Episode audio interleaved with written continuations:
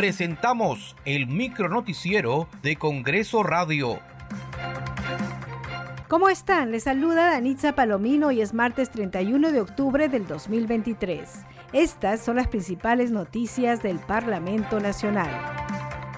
Por disposición del presidente del Congreso de la República, Alejandro Soto, hoy sesionará la Junta de Portavoces. La reunión se llevará a cabo en la sala Grau del Palacio Legislativo desde el mediodía.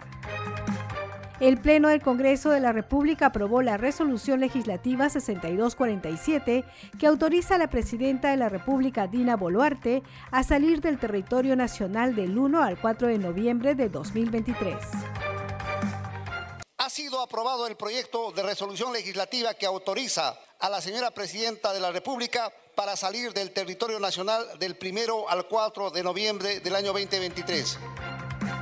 El titular del legislativo, Alejandro Soto Reyes, promulgó la autógrafa de la ley que autoriza el nombramiento de los trabajadores asistenciales de las comunidades locales de administración de salud CLAS. La norma fue aprobada vía insistencia el pasado 19 de octubre por el Pleno del Congreso. El Congreso del Bicentenario ha aprobado este, esta ley que autoriza el nombramiento automático, gradual y progresivo de los trabajadores asistenciales de los famosos CLAS, las comunidades locales de administración de salud, que durante la pandemia dieron también su vida, su sacrificio por combatir esta, este mal que ha azotado al mundo entero. Y ahora nosotros, a través de esta ley que estoy firmando el día de hoy, estamos reconociendo ese trabajo.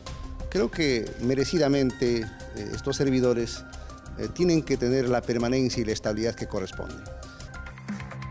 El congresista Idelso Manuel García Correa fue elegido en forma unánime como presidente de la Comisión Especial de Selección de Candidato o Candidato Apto para la elección de magistrado del Tribunal Constitucional.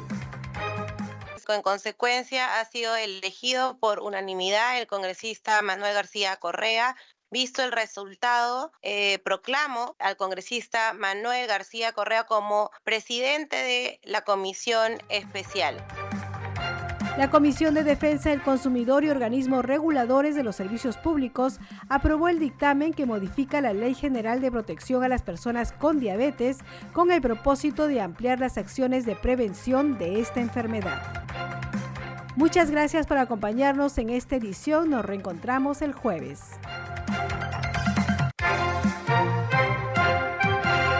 Hasta aquí el micronoticiero de Congreso Radio, una producción de la Oficina de Comunicaciones del Congreso de la República.